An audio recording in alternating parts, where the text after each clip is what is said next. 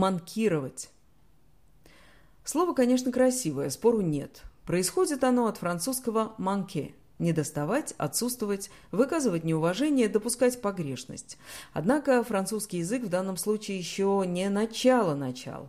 Раньше существовало итальянское «манкаре» – отсутствовать, а до этого латинское «манкус» увечный, бессильный, несовершенный. Кстати, этимологические словари предполагают, что манкировать оказалось в русском языке не напрямую из французского, а сделав, так сказать, пересадку в немецком. Уж очень прозрачно на это намекает суффикс. Сравните с немецким «манкирен».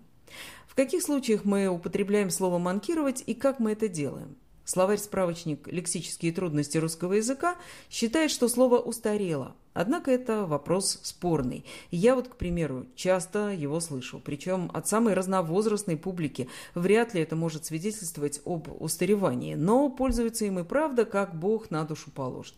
Между тем все довольно просто. Манкировать можно только кем-то или чем-то, так же, как и пренебрегать пренебрегать обязанностями, манкировать обязанностями, пренебрегать рекомендациями, манкировать рекомендациями. Манкировать же кого-то нельзя. Ну вот, просто нельзя, и все тут.